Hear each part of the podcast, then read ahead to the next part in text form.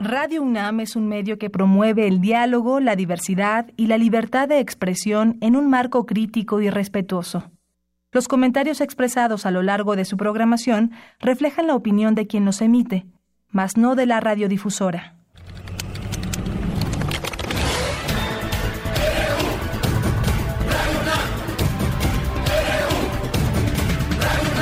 Radio UNAM presenta Prisma RU, los perfiles del acontecer universitario de México y el mundo en una frecuencia.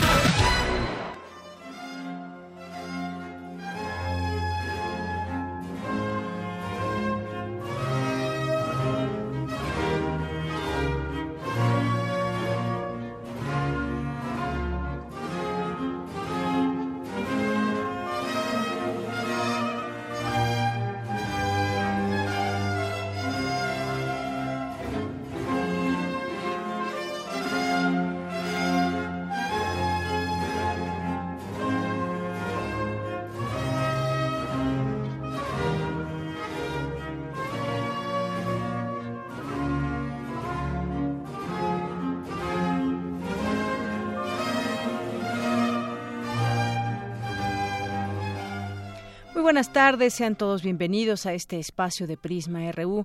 Gracias por sintonizarnos y arrancamos con esta música muy para este día lluvioso, nublado.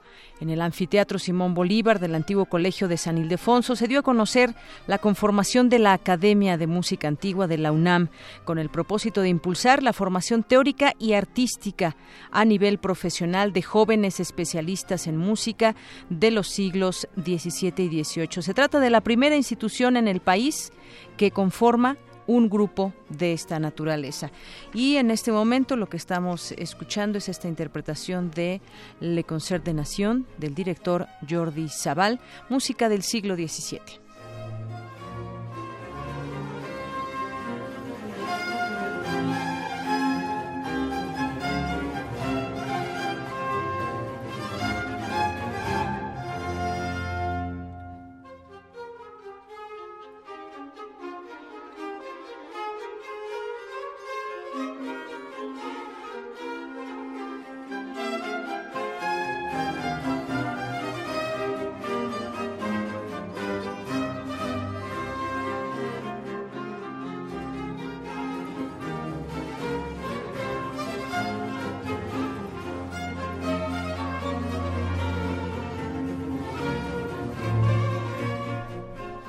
Bien, así arrancamos hoy Prisma RU. Gracias por su sintonía aquí en el 96.1 de FM en Radio UNAM. Yo soy de Yanira Morán. Hoy justamente se publica esta información de la Academia de Música Antigua de la UNAM, donde el coordinador de Cultura UNAM, Jorge Volpi, reconoció los intentos que se han hecho por propiciar este conocimiento en México, pero consideró que la UNAM tiene hoy por primera vez una sede institucional para un proyecto así que trate de dar vida al desarrollo de la música antigua en la nación mediante la exploración del repertorio europeo y particularmente el virreinal mexicano.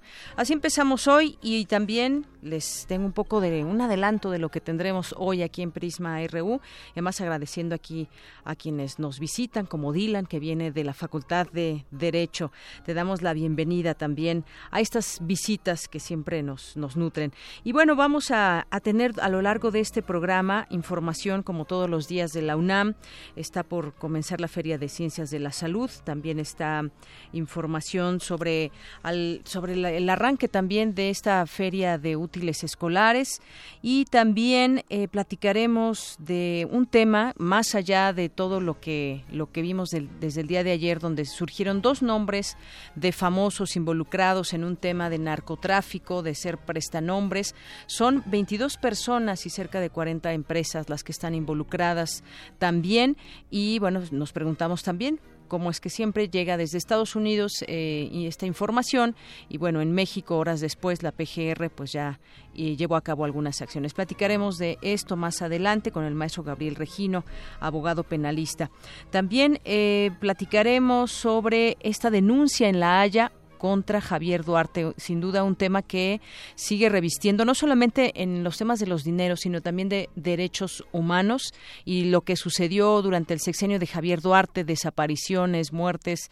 Ya le comentaremos al respecto de este tema. Hoy es jueves de arriba a los de abajo. Cindy Pérez Ramírez y Dulce García nos presentan en esta ocasión un trabajo especial sobre los pueblos indígenas. Y también, pues tendremos como todos los días deportes, cultura, información nacional e internacional. Arrancamos con nuestro resumen informativo de hoy.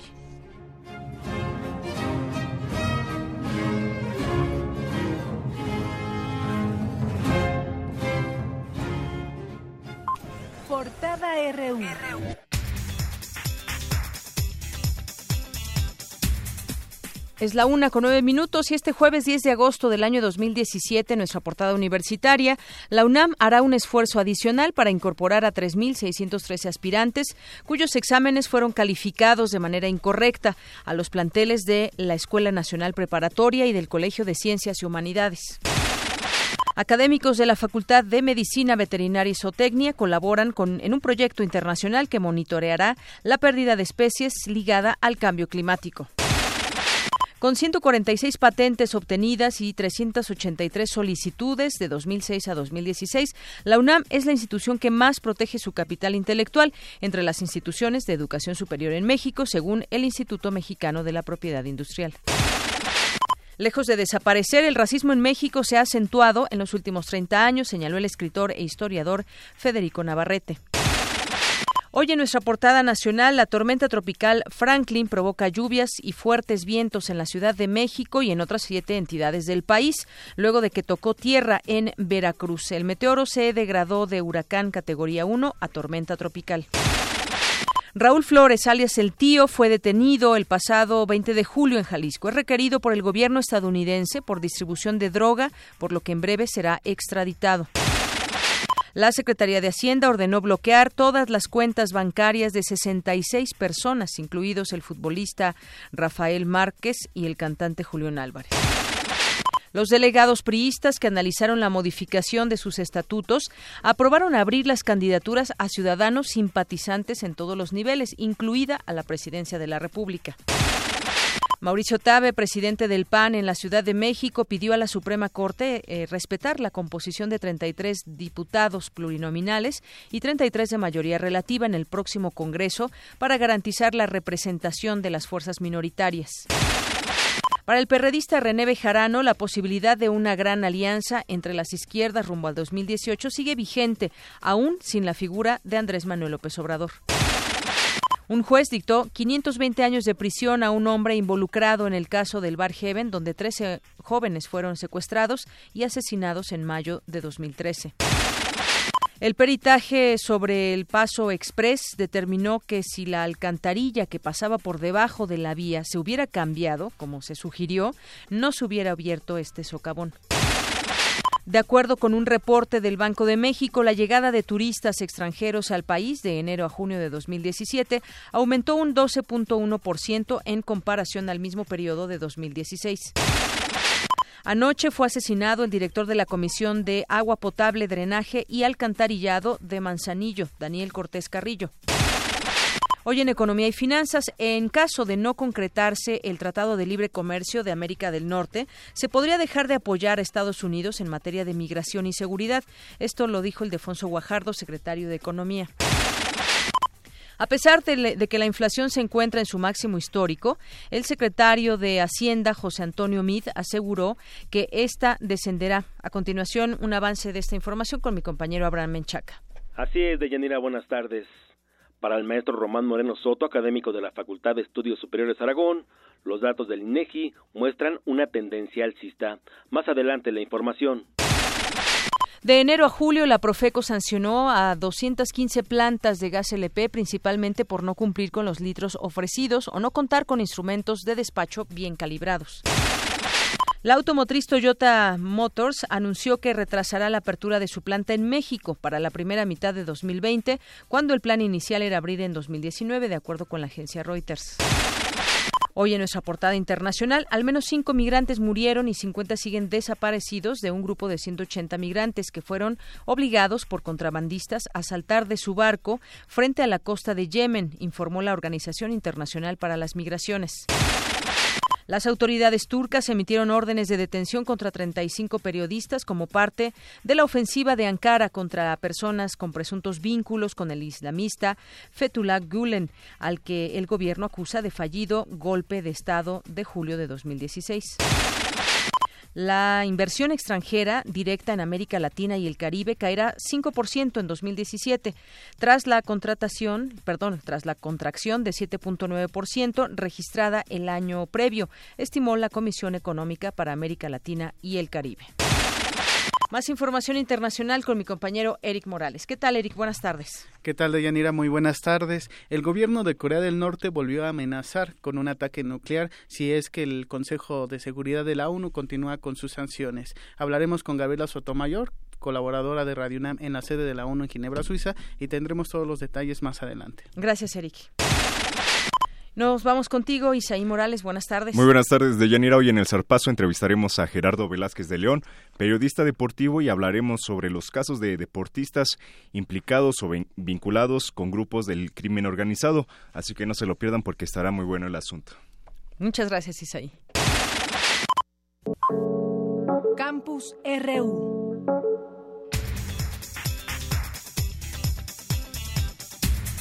Una de la tarde con 14 minutos. Entramos a nuestro campus RU con Jorge Díaz, nuestro compañero reportero, porque con el objetivo de acercar a los alumnos, académicos, profesionales en ciencias de la salud al mundo editorial, así como apoyar sus actividades de educación, investigación y difusión de la cultura, se realizará la Feria de Ciencias de la Salud. Cuéntanos, Jorge. Buenas tardes. ¿Cómo estás, Deyanira? Muy buenas tardes. Efectivamente, la Facultad de Medicina de la UNAM iniciará la segunda feria del libro de Ciencias de la Salud, en la que se pretende que 12.000 personas, entre estudiantes académicos y público en general, acudan a conocer sobre el cuidado de la salud, el reto de ser médico y diversos servicios que se prestarán a la población. El director de la Facultad de Medicina, el doctor Germán Fajardo Dolci, dijo a Radio UNAM que la feria se llevará a cabo entre el 18 y el 20 de agosto allá en el pleno centro de la Ciudad de México, en la antigua Escuela de Medicina de la UNAM. Escuchen.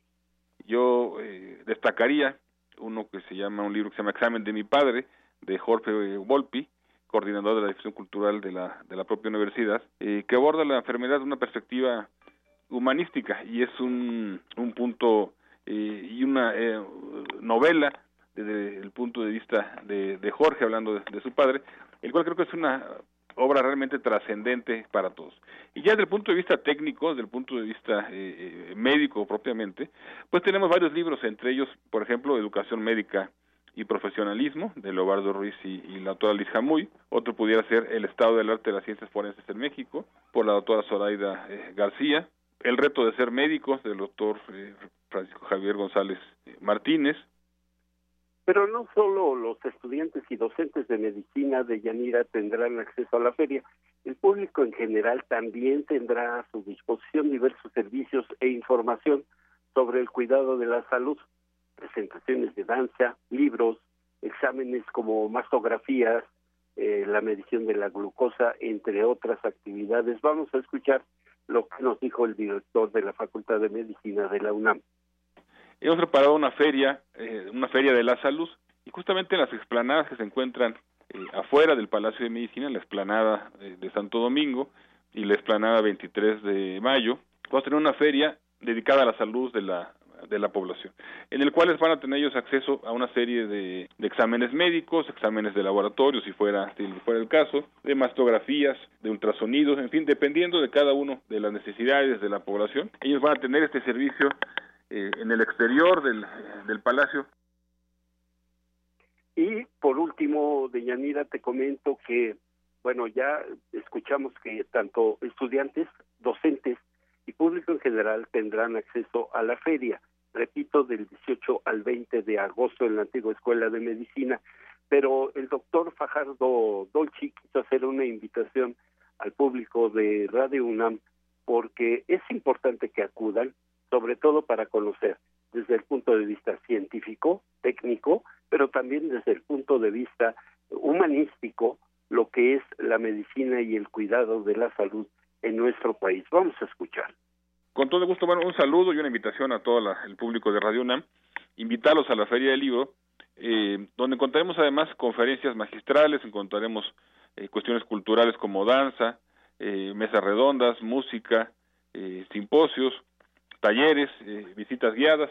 Es un evento donde puede acudir la familia, particularmente los interesados en el área de la salud. Bien, Deyanira, ahí está la invitación. No se les olvide del 18 del 20 de agosto allá en la antigua Escuela de Medicina. El reporte que yo tengo por el momento, Deyanira. Muchas gracias, Jorge. Interesante esta Feria de las Ciencias. Gracias. Gracias. Buenas tardes. Vamos ahora con mi compañera Cristina Godínez. Diversos mitos y la falta de información adecuada inciden en el bajo consumo de carne de cerdo. Sin embargo, pues hay que saber muchas cosas de la carne de cerdo que desde la UNAM se plantean. Cuéntanos, Cristina. Buenas tardes. Así es, Deyanira. Este tipo de alimento se puede consumir en tacos, tamales o en cualquiera de sus presentaciones como plato fuerte. La carne de puerco es deliciosa y es una rica fuente de proteínas, vitaminas, aminoácidos y minerales. A nivel mundial, nuestro país es uno de los principales exportadores de cerdo. Sin embargo, su consumo en el mercado nacional es bajo. Esto porque existen diversos mitos que han influido en el poco consumo de este producto en comparación con otros de tipo cárnico. Escuchemos a la doctora María Salud Rubio Lozano, de la Facultad de Medicina Veterinaria y Zootecnia de la UNAM. La falta de información adecuada a los consumidores ha llevado a que le tengan un miedo a la carne de cerdo por razones que son totalmente están fuera totalmente de la ciencia y casi casi de la lógica. El resto del mundo come cerdo por todos lados, y en toda Europa come lo más que come es cerdo. Y pues en América no es tan común y entonces en México se ha mitificado mucho el problema y pues sacan cualquier cosa de culpan a la carne de cerdo y es, es incorrecto. Es una desinformación completa del consumidor, desgraciadamente. Para la también encargada del Laboratorio de Ciencias de la Carne en Topilejo, para la producción en la cadena formal se deben cubrir una serie de medidas sanitarias que garanticen que la carne de cochino sea de calidad. La carne de cerdo que se produce en México para el mercado nacional también tiene muy alta exigencia en cuestiones sanitarias. Desgraciadamente sí hay una línea de, de carne que se hace como en traspatios y sin condiciones sanitarias adecuadas y eso acaba alimentando a mucha parte de la población. Quizás ahí está en riesgo, pero como cualquier otra, como cualquier otro producto de origen animal. Entonces, la carne de cerdo es como cualquier otra, como si matan un conejo en casa también, ¿entiendes? Puede tener también riesgos sanitarios. Cualquier producto de origen animal que no se cuide y que no entre a la cadena formal, de tratarlo bien desde el inicio de la producción y la matanza y luego la venta, pues todos están en el mismo nivel de riesgo, ¿entienden? Por todo lo anterior, la investigadora invita al auditorio a perder el miedo y a consumir carne de cerdo, que es básica en la alimentación humana. Deyanira, este es mi reporte. Buenas tardes. Gracias, Cristina. Muy buenas tardes. Bueno, pues sí, hay muchos mitos en el tema del consumo de la carne de cerdo, pero lo que sí es importante destacar es justamente pues el trato que tiene su animal y sobre todo en su en su pues cuando están criando a los animales que consumen, cómo son tratados y cómo se llega hasta este consumo. Vamos ahora con mi compañera Virginia Sánchez. El tema de la conservación de la biodiversidad ha generado diversos desencuentros, los cuales aborda la doctora Leticia Durán en su libro Naturaleza Desigual. Cuéntanos, Vicky, buenas tardes. Hola, ¿qué tal, Deyanira y auditorio de Prisma RU? Muy buenas tardes. Pues el tema de la biodiversidad en nuestro país es de suma importancia, ya que es uno de los pocos países megadiversos que existen en el planeta, que albergan al interior de sus fronteras por lo menos el 10% de las especies conocidas. De tal manera que se tiene una gran responsabilidad en términos de la conservación de toda esta diversidad biológica, que también representa un recurso para nuestra sociedad. Así lo señala la doctora Leticia Durand, del Centro Regional de Investigaciones Multidisciplinarias del Campus Morelos de la UNAM, autora del libro Naturalezas Desiguales, discurso sobre la conservación de la biodiversidad en México, donde analiza la manera en cómo están entendiendo este tema las personas que trabajan en torno a ello. Escuchemos. En un primer momento detecté cuáles son los discursos centrales en torno a la conservación y después cuáles son las diferencias en algunos de los elementos que están presentes en todos esos discursos. Entonces, hay distinciones, por ejemplo, en cómo se define el término naturaleza, en cómo se define la participación de las personas o del ser humano en la naturaleza y en su preservación, es decir, en la participación social. Hay también distinciones en cuanto al fin o al objetivo último de la conservación, es decir, qué es lo que hay que cuidar y también hay distinciones sobre por qué hay que hacerlo. Entonces, esas diferencias son finalmente las que dan lugar a estos encuentros, a estos roces o a estos conflictos en conservación. La especialista nos detalla el por qué se centró en la noción de discurso para abordar las discrepancias en el tema de la conservación. Los discursos son básicamente formas de comprender el mundo, es decir, eh, comprensiones compartidas o colectivas sobre nuestra experiencia en el mundo o sobre eh, fenómenos o hechos que observamos en el mundo. A través de los discursos nosotros podemos construir significados, otorgamos sentido a las cosas y entendemos también o digamos damos a entender una serie de relaciones. Ahora la conservación puede observarse como un discurso debido a que, a que hay distintas comprensiones dentro de ella. No existe únicamente una sola comprensión o entendimiento de lo que es la conservación, sino que hay diferentes interpretaciones y estas interpretaciones conviven y se relacionan y por eso la noción de discurso es útil para comprender el ámbito de la conservación de la biodiversidad. Además del análisis discursivo, el libro también contiene una breve reseña sobre la historia de la conservación a nivel nacional e internacional, así como las consecuencias en términos del diseño de políticas públicas a partir de las diferencias de estos discursos. Y finalmente también contiene una breve discusión sobre hacia dónde se debe ir en un futuro en términos de conservación. Así que esta es una obra imprescindible para este tema tan trascendental e importante como es la biodiversidad y la conservación. Hasta aquí mi reporte de Yanira. Muy buenas tardes. Muchas gracias, Vicky. Buenas tardes. Prisma RU. Para nosotros, tu opinión es muy importante. Síguenos en Facebook como Prisma RU. ¿Dudas o comentarios? Escríbenos al correo electrónico prisma.radiounam@gmail.com. Nacional RU. Bien, y arrancamos con nuestras notas nacionales. Parece ser que en por lo menos siete estados está afectando esta tormenta Franklin, huracán, y luego de tocar tierra en Veracruz perdió fuerza, se degradó a tormenta tropical. Sin embargo, sigue provocando tormentas torrenciales en ocho estados de la República, según dio a conocer el, el Servicio Meteorológico Nacional. A las siete de la mañana de hoy, el centro de la tormenta tropical se ubicó en el municipio de Almoloya en el estado de Hidalgo. El Servicio Meteorológico alertó que esta tormenta provocará eh, lluvias muy fuertes en San Luis Potosí, Querétaro, Hidalgo, Puebla, Veracruz, Guerrero, Michoacán y Colima. Y bueno, lo que estamos sintiendo aquí en la Ciudad de México también es parte de este, de este fenómeno natural. Se alertó también sobre tormentas intensas en otros estados como Tlaxcala, el Estado de México, Guanajuato, Jalisco y Nayarit. Y en otros lugares eh, sigue la lluvia. Y entre ellos la Ciudad de México, ahorita a esta hora, una con 26 minutos, sigue lloviendo, amaneció lloviendo en la Ciudad de México. Esto por un lado y por otra, pues los temas de los temas de la justicia.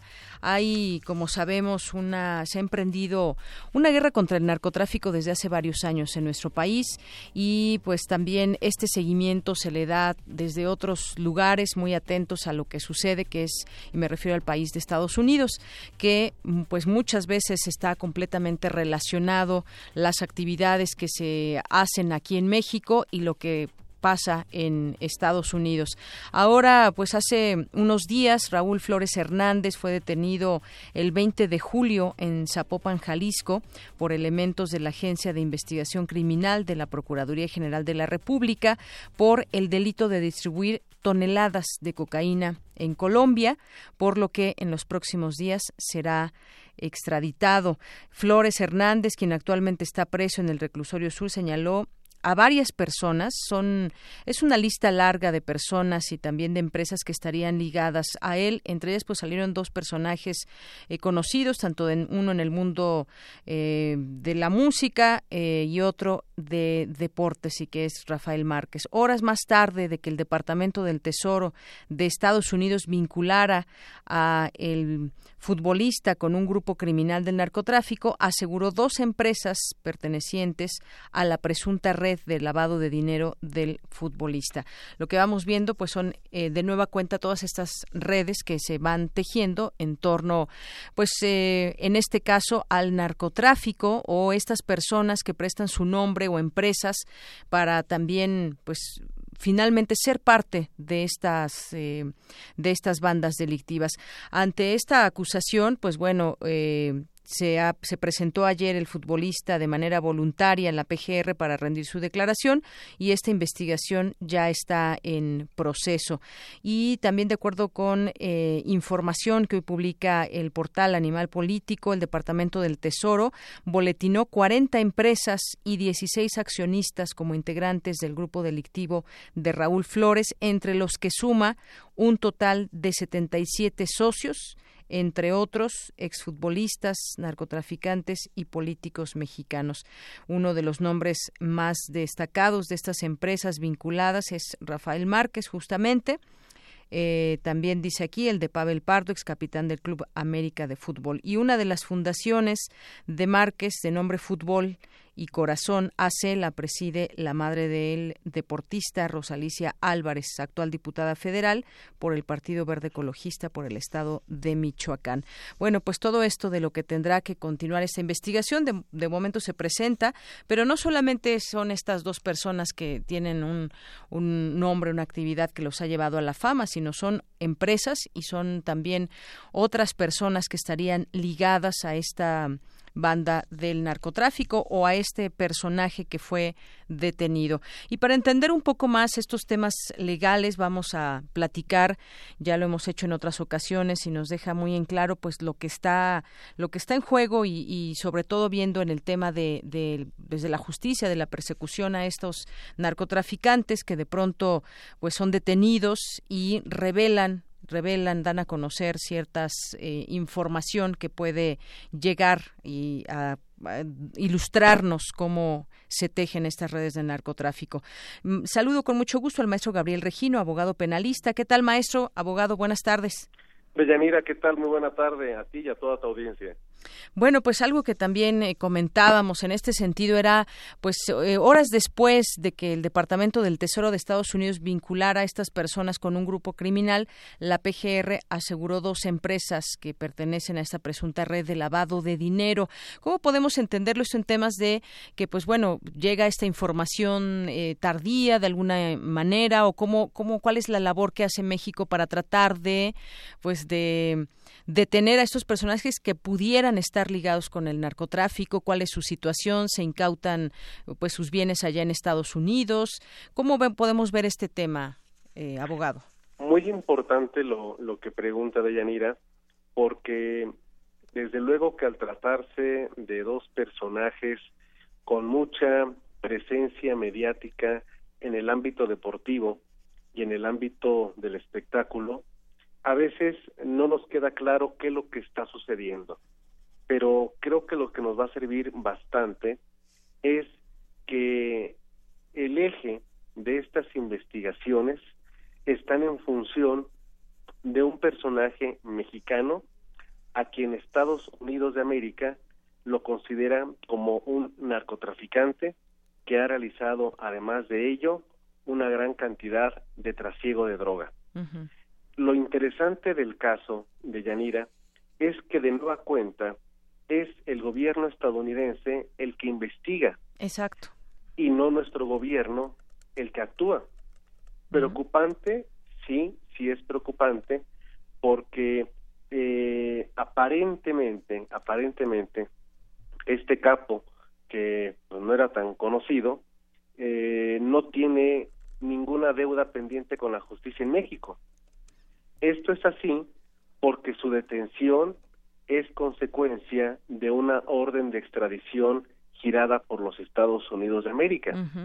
Es decir, no lo tenemos procesado para que enfrente a la justicia mexicana, sino que estuvo actuando presuntamente en nuestro país cometiendo delitos que también repercutieron en Estados Unidos y es este país quien lo identifica, quien lo investiga, quien lo acusa ante un gran jurado y este pide su orden de arresto, se tramita por la vía diplomática y hasta entonces tenemos conocimiento de, de su existencia.